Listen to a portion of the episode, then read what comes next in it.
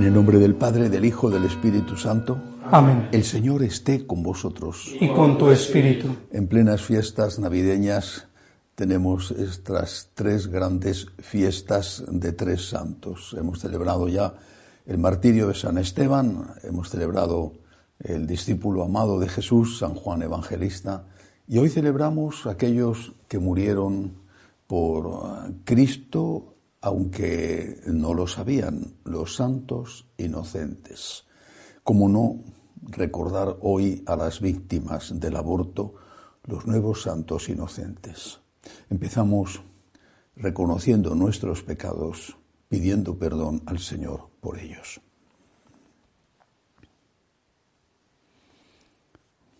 Yo confieso ante Dios, ante Dios Todopoderoso y ante vosotros, hermanos, que he pecado mucho de pensamiento, palabra, obra y omisión, por mi culpa, por mi culpa, por mi gran culpa. Por eso ruego a Santa María, siempre Virgen, a los ángeles, a los santos, y a vosotros, hermanos, que intercedáis por mí ante Dios nuestro Señor. Dios Todopoderoso tenga misericordia de nosotros, perdone nuestros pecados y nos lleve a la vida eterna. Amén. Señor, ten piedad. Señor, ten piedad. Cristo, ten piedad. Cristo, ten piedad. Señor, ten piedad. Señor, ten piedad.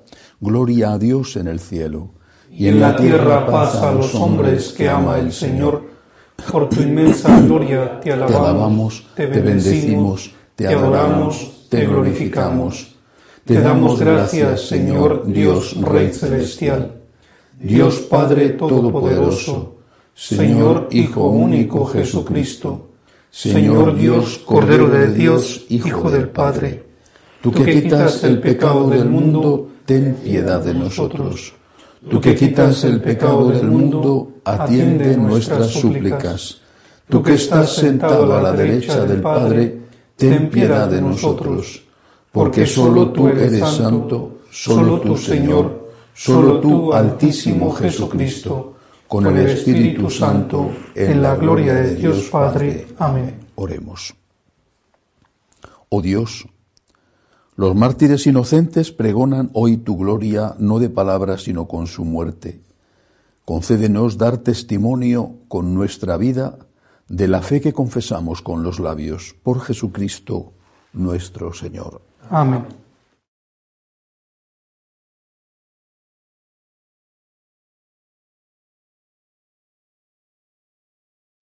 Lectura de la primera carta del apóstol San Juan. Queridos hermanos, este es el mensaje que hemos oído de Jesucristo y os anunciamos. Dios es luz y en él no hay tiniebla alguna. Si decimos que estamos en comunión con él y vivimos en tinieblas, mentimos y no obramos la verdad.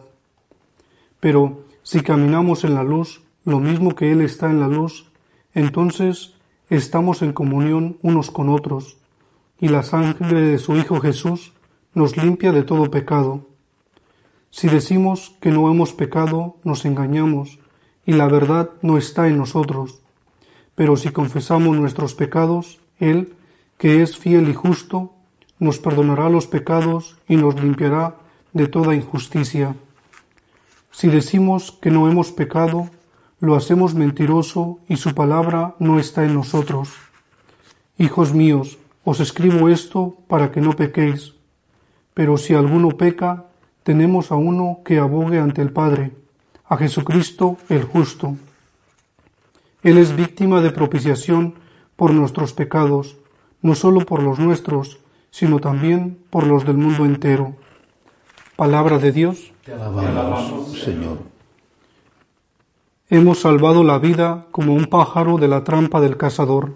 Hemos salvado la vida como un pájaro de la trampa del cazador. Si el Señor no hubiera estado de nuestra parte cuando nos asaltaban los hombres, nos habrían tragado vivos, tanto ardía su ira contra nosotros. Hemos salvado la vida como un pájaro de la trampa del cazador. Nos habrían arrollado las aguas, llegándonos al torrente hasta el cuello, nos habrían llegado hasta el cuello las aguas impetuosas.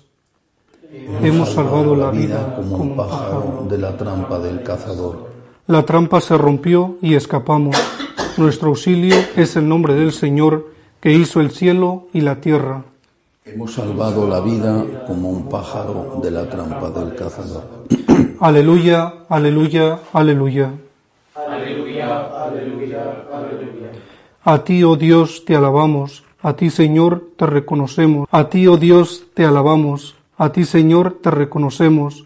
A ti te ensalza el blanco ejército de los mártires, Señor. Aleluya, aleluya, aleluya.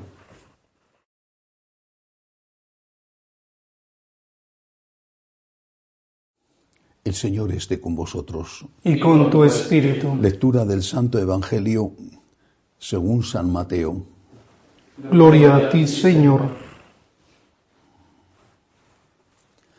Cuando se retiraron los magos, el ángel del Señor se apareció en sueños a José y le dijo, levántate, toma al niño y a su madre y huye a Egipto. Quédate allí hasta que yo te avise, porque Herodes va a buscar al niño para matarlo. José se levantó, tomó al niño y a su madre de noche, se fue a Egipto y se quedó hasta la muerte de Herodes para que se cumpliese lo que dijo el Señor por medio del profeta. De Egipto llamé a mi hijo. Al verse burlado por los magos, Herodes montó en cólera y mandó matar a todos los niños de dos años para abajo, en Belén y sus alrededores, calculando el tiempo por lo que había averiguado de los magos. Entonces se cumplió lo dicho por medio del profeta Jeremías. Un grito se oye en Ramá, llanto y lamentos grandes. Es Raquel, que llora por sus hijos y rehúsa el consuelo porque ya no viven. Palabra del Señor. Gloria a ti, Señor Jesús.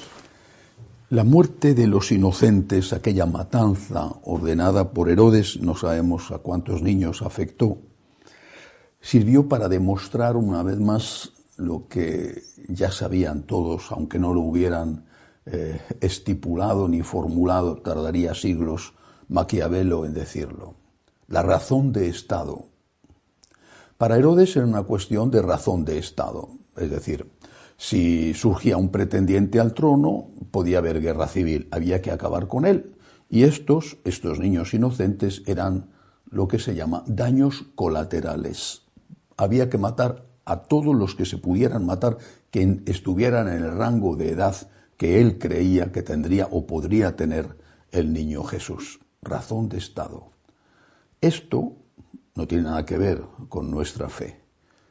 Ya la Santísima Virgen había dicho claramente, cuando le hace aquella pregunta al ángel Gabriel, había dicho claramente que el fin no justifica los medios, es la base de nuestra moral. Pero no es la moral del mundo, la moral del mundo es el interés, el egoísmo, que lleva incluso a matar a los inocentes. A lo grande, cuando un país invade a otro para conquistarlo, siempre encuentran una excusa. La encontró Hitler cuando invadió Chequia o la está encontrando Rusia cuando ha invadido Ucrania. Siempre hay una excusa. Es el egoísmo. Pero también sucede a otros niveles. Me refiero, sobre todo, hoy hay que decirlo, al tema del aborto. La razón de Estado. ¿Por qué el aborto se ha convertido no solo en algo permitido, publicitado, negociado, sino en un derecho que es el colmo. ¿Por qué en tan pocos años, en los años de la vida de una persona, yo soy testigo, como muchísimos de mi generación, que el aborto ha pasado rapidísimamente de ser un delito a ser un derecho.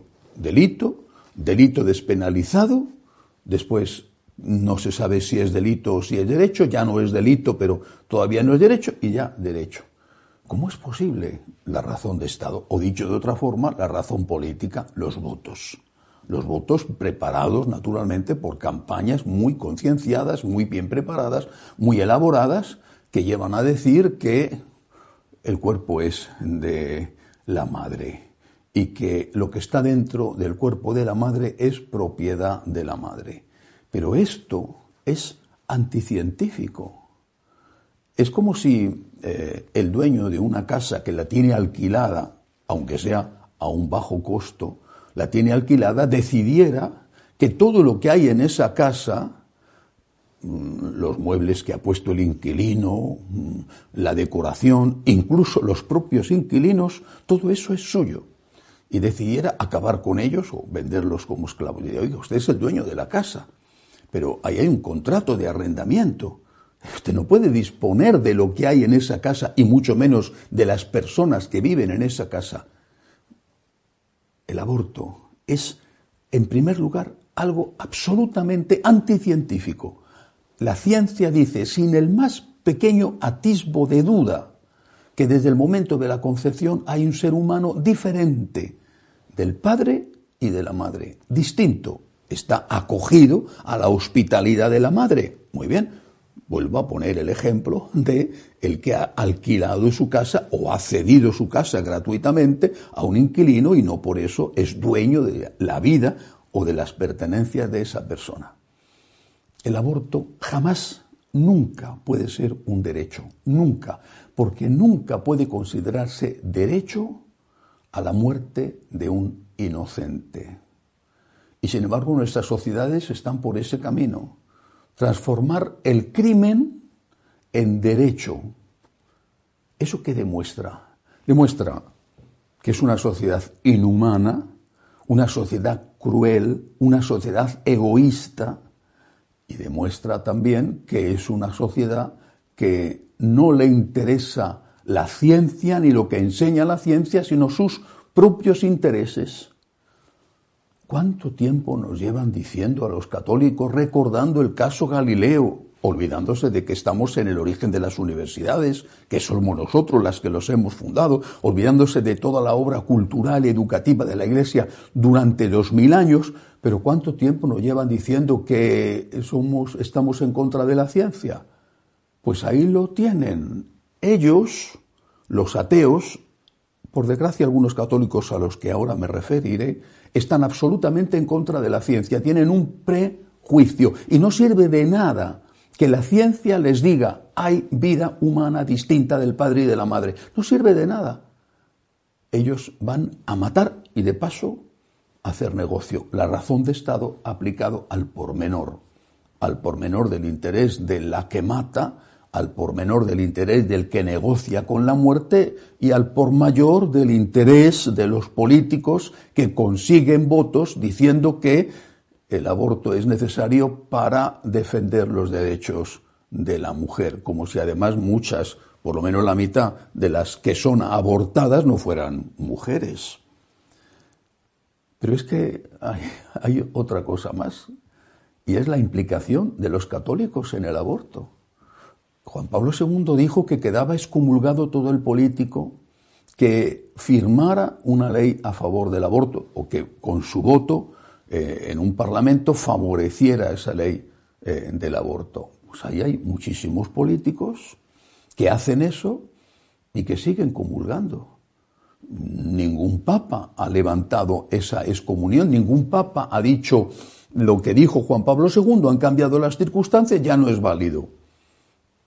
Siguen excomulgados, siguen comulgando como si nada. Políticos famosos, importantísimos en determinados países, sobre todo pienso en Estados Unidos. Pero no solo eso, ¿y el votante? ¿Cómo puede un católico, un católico, no me refiero a un pagano bautizado, un católico que va a misa, que comulga, apoyar con su voto a un político que en su programa electoral ha prometido difundir al máximo el aborto. ¿Cómo puede hacerlo? El aborto o la eutanasia, pero fijémonos en el aborto. ¿Cómo puede hacerlo? Y luego ir a comulgar. Está haciéndose cómplice de esos crímenes. Claro, dirá, ah, pero es que ese político tiene otras cosas buenas y su contrincante tiene cosas malas. Por supuesto que sí, por desgracia es así. Hay políticos que están en contra del aborto, pero que están a favor de muchas cosas con las que yo no puedo estar de acuerdo. Pero hay que sopesar las cosas entre derechos Y derechos los hay de distintas categorías. El primer derecho será siempre el derecho a la vida, porque a lo mejor no tienes para comer, trabajo, libertad, cosas terribles, pero si no vives es que no tienes nada. El aborto es un crimen absoluto. Por lo tanto, el derecho a la vida es, ese sí, un derecho absoluto. El católico que con su voto apoya un político abortista tiene las manos manchadas de sangre. Y eso tiene que saberlo. Le, seguro que le van a decir curas, obispos, segurísimo, muchísimos, quizá la mayoría, le van a decir, no, no pasa nada, porque tú fíjate, es que este eh, político está en contra de los emigrantes, o es que este político está a favor de los ricos, tal. Puedes no votar, pero lo que no puedes hacer, si eres católico y quieres comulgar, al menos esa es mi opinión, aunque la Iglesia no ha decretado la excomunión contra los votantes, solo contra los políticos, lo que yo digo es que no puedes tener la conciencia tranquila si tú has votado una ley, un partido que favorece una ley del aborto. No puedes tener la conciencia tranquila, eres cómplice y tienes las manos manchadas de sangre. ¿Que a ti te da lo mismo? Bueno, pues te da lo mismo, porque a ti seguramente lo que Dios diga te importa muy poco, pero que lo sepas, tienes las manos manchadas de sangre. Tenemos que rezar por las víctimas del aborto, no solo por los niños asesinados, es que las madres que consienten o que buscan la muerte de sus hijos también son víctimas del aborto. Porque no se es madre desde el momento en que se da a luz, sino que se es madre desde el momento en que se produce la concepción. Así pues, claramente, defendamos la vida. Defendamos la vida ayudando a las mujeres para que tengan opciones reales para no verse abocadas al aborto, por ejemplo, por temas económicos. Defendamos la vida también sin callarnos delante de estas barbaridades que se atreven a decir que son derechos. Y recemos por todos aquellos que piensan que es algo muy humano y que es algo digno de elogio matar a los seres humanos inocentes. Que así sea. Elevamos nuestras súplicas al Señor y pedimos por la Santa Iglesia de Dios y por el Santo Padre, roguemos al Señor. Te rogamos, óyenos. Por la paz, para que termine la persecución que, que sufren los cristianos y para que termine la guerra en Ucrania, roguemos al Señor. Te rogamos, óyenos. Por los enfermos, los que no tienen trabajo, las víctimas del aborto, roguemos al Señor. Te rogamos, óyenos. Pedimos al Señor por los que nos ayudan y por todos aquellos que nos piden oraciones, roguemos al Señor. Te rogamos, óyenos. Acoge Dios Todopoderoso las súplicas de tu pueblo que confía en tu amor. Te lo pedimos por Jesucristo nuestro Señor. Amén.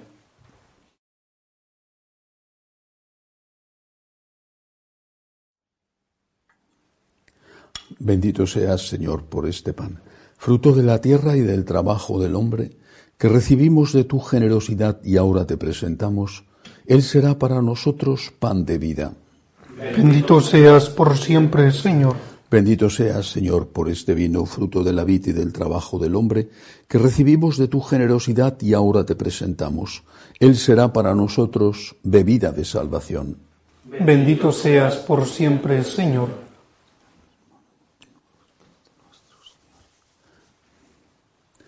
Orad para que este sacrificio mío y vuestro sea agradable a Dios Padre Todopoderoso. El Señor reciba de tus manos este sacrificio para alabanza y gloria de su nombre, para nuestro bien y el de toda su santa iglesia. Recibe, Señor, las ofrendas de tus fieles siervos y purifícalos al celebrar piadosamente tus misterios con los que santificas incluso a aquellos que no te conocen por Jesucristo nuestro Señor. Amén. El Señor esté con vosotros. Y con tu espíritu. Levantemos el corazón. Lo tenemos levantado hacia el Señor. Demos gracias al Señor nuestro Dios. Es justo y necesario. En verdad es justo y necesario, es nuestro deber y salvación, darte gracias siempre y en todo lugar, Señor Padre Santo, Dios Todopoderoso y Eterno. Porque gracias al misterio del Verbo hecho carne, la luz de tu gloria brilló ante nuestros ojos con nuevo resplandor para que conociendo a Dios visiblemente, Él nos lleve al amor de lo invisible. Por eso, con los ángeles y arcángeles, tronos y dominaciones y con todos los coros celestiales, cantamos sin cesar el himno de tu gloria. Santo, santo, santo, es el Señor Dios del universo. Llenos están el cielo y la tierra de tu gloria. Osana en el cielo. Bendito el que viene en el nombre del Señor Osana en el cielo. Santo eres en verdad, Señor, fuente de toda santidad. Por eso te pedimos que santifiques estos dones con la efusión de tu Espíritu, de manera que sean para nosotros cuerpo y sangre de Jesucristo nuestro Señor, el cual, cuando iba a ser entregado a su pasión voluntariamente aceptada, tomó pan. Dándote gracias, lo partió y lo dio a sus discípulos, diciendo, Tomad y comed todos de él, porque esto es mi cuerpo que será entregado por vosotros.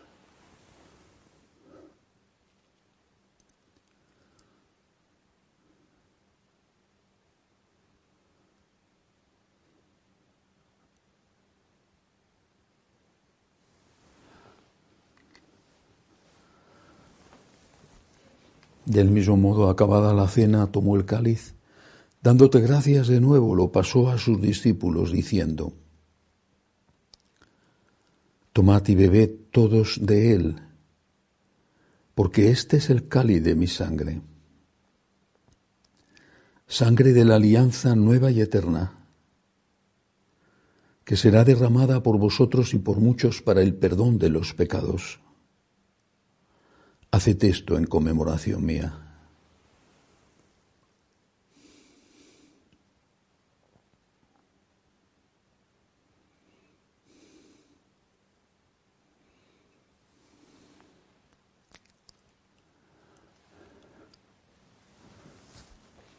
Este es el sacramento de nuestra fe. Anunciamos tu muerte, proclamamos tu resurrección. Ven, Señor Jesús. Así pues, Padre, al celebrar ahora el memorial de la muerte y resurrección de tu Hijo, te ofrecemos el pan de vida y el cáliz de salvación y te damos gracias porque nos haces dignos de servirte en tu presencia. Te pedimos humildemente que el Espíritu Santo congregue en la unidad a cuantos participamos del cuerpo y sangre de Cristo.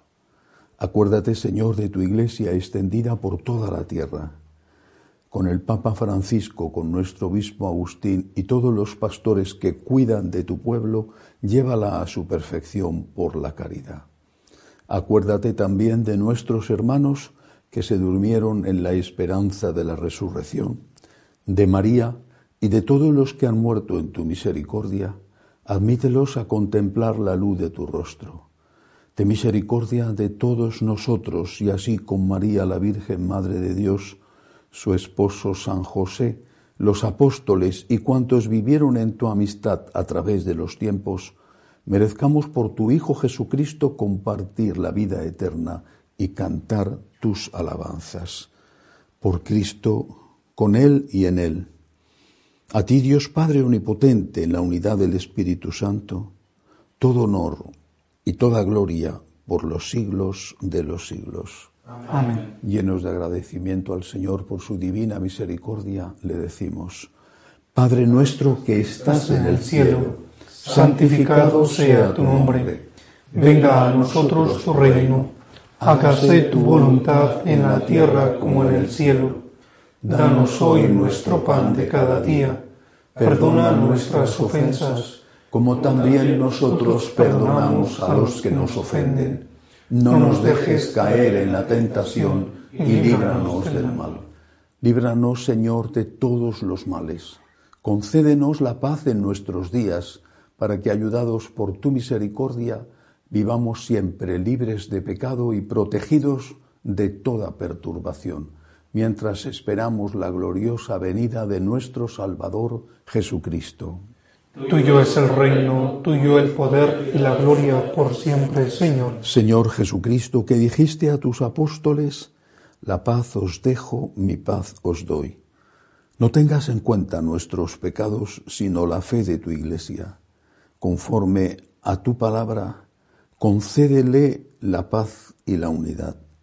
Tú que vives y reinas por los siglos de los siglos. Amén. La paz del Señor esté siempre con vosotros. Y con tu espíritu. Daos unos a otros la paz.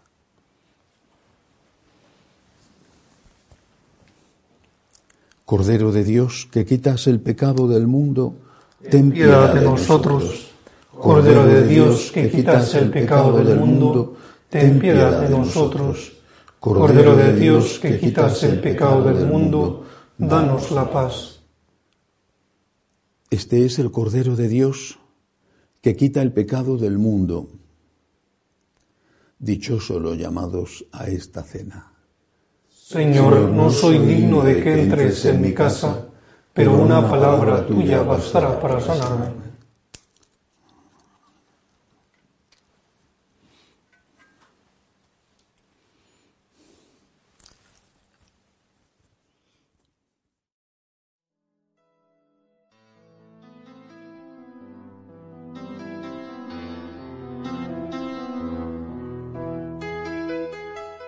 Creo, Jesús mío, que estás realmente presente en el Santísimo Sacramento del altar.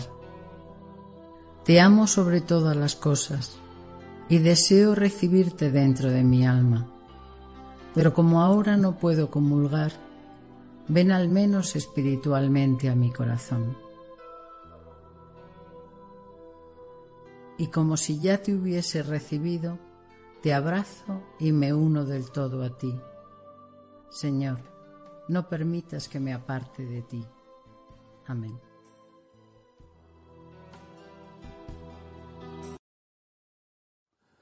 Oremos.